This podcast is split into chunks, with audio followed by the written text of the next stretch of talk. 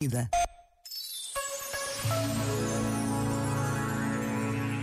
Quando temos dúvidas sobre algo, é bom assumirmos o que não sabemos. E quando temos certezas inabaláveis, também é bom que nos questionemos. Quando falhamos e nos sentimos derrotados, a humildade ajuda-nos a acertar o passo, a recomeçar. E quando percebemos que somos vencedores sem humildade, corremos o risco sério de parecer bolas inchadas que rebolam de orgulho.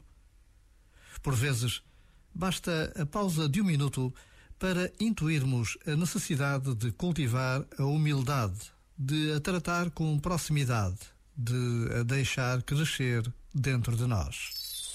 Este momento está disponível em podcast no site e na app.